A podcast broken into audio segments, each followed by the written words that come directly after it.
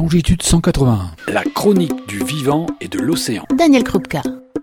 Si le sujet peut paraître de moindre importance, il n'en est pas moins réel et assourdissant. Les fonds marins sont extrêmement bruyants.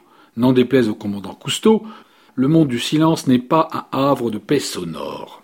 Le trafic maritime, les activités industrielles de prospection et de dragage, les activités militaires avec notamment la traque par sonar, mais également les parcs éoliens et l'ensemble des moteurs de toute taille, de toute puissance, créent une pollution sonore qui a augmenté de plus de 20 décibels ces 50 dernières années. Avec une conséquence néfaste pour les espèces marines. Ainsi, les cétacés en tout genre voient leur système de communication et d'écolocation totalement perturbé.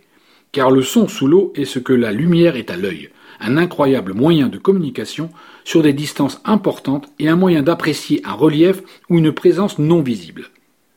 Retirer les moyens de communication aux espèces, telles que les cétacés, c'est également perturber leur orientation et donc aussi leur nourriture potentielle, ainsi que leur capacité à se reproduire.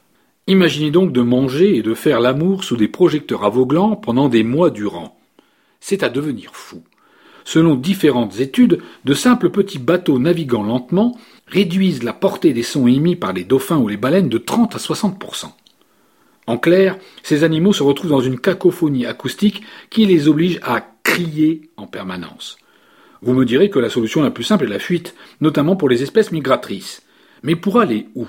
Les habitats naturels bénéficient de conditions particulières de température, de nourriture, qui ne sont pas légion pour chaque espèce. On a vu que la disparition des glaces entraînait celle de l'ours blanc, faute d'autres endroits disponibles. Il en va de même avec les mammifères marins qui empruntent les mêmes routes maritimes que l'homme, toujours plus présents dans les océans.